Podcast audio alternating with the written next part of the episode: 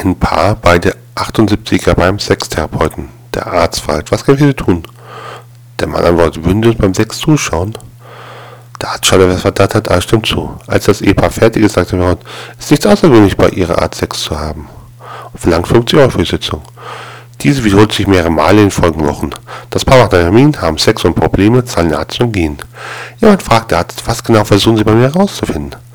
Der alte Mann sagt, wir wollen nichts herausfinden. Sie ist verheiratet und wir können nicht zu ihr. Ich bin verheiratet, aber also auch nicht zu mir. Das Holiday Inn nimmt 90 Euro für ein Zimmer. Das Kempinski 8 Euro. Ist bei Ihnen für 50 Euro und bekommt 17 Euro Zuschuss von der AOK?